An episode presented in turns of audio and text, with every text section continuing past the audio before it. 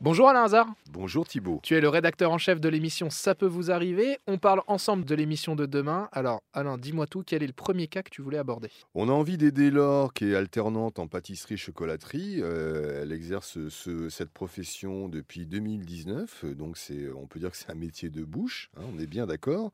Figure-toi que son employeur, pendant neuf mois, ne l'a pas payée, alors qu'elle est en activité partielle, qu'elle l'a fait condamner. Il lui doit 17 537 euros.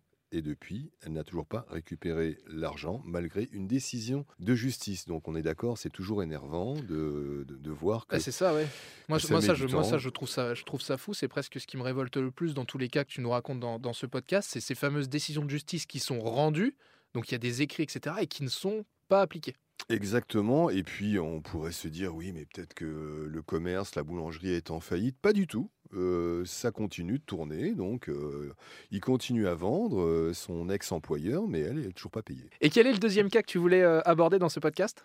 C'est le cas de Teddy qui a voulu acheter un fourgon. Il a quand même payé 4900 euros. Donc, euh, tout allait bien auprès d'un professionnel. Le fourgon, il le voit. Le vendeur lui dit Bon, euh, très bien, je, le temps que je le nettoie et vous allez le récupérer. Depuis, il ne l'a toujours pas récupéré. Mais tu, fais bien, euh, tu fais bien de, de préciser que c'est auprès d'un professionnel parce que tu ne cesses de le dire. C'est important d'aller voir des gens quand on achète ces véhicules, des gens en bas de chez soi ou des gens en qui on a confiance. Oui, mais là, c'est un professionnel, c'est un vendeur professionnel, ce n'est pas un concessionnaire, c'est pas une marque, il n'est pas agréé par une marque. Donc, il y a de tout chez les vendeurs professionnels. Il y a des gens réglo, des gens moins réglo. Après, il y a eu des prétextes pour la remise des clés, il devait attendre, etc. Teddy en a marre, il a voulu annuler la transaction, ce qui est normal.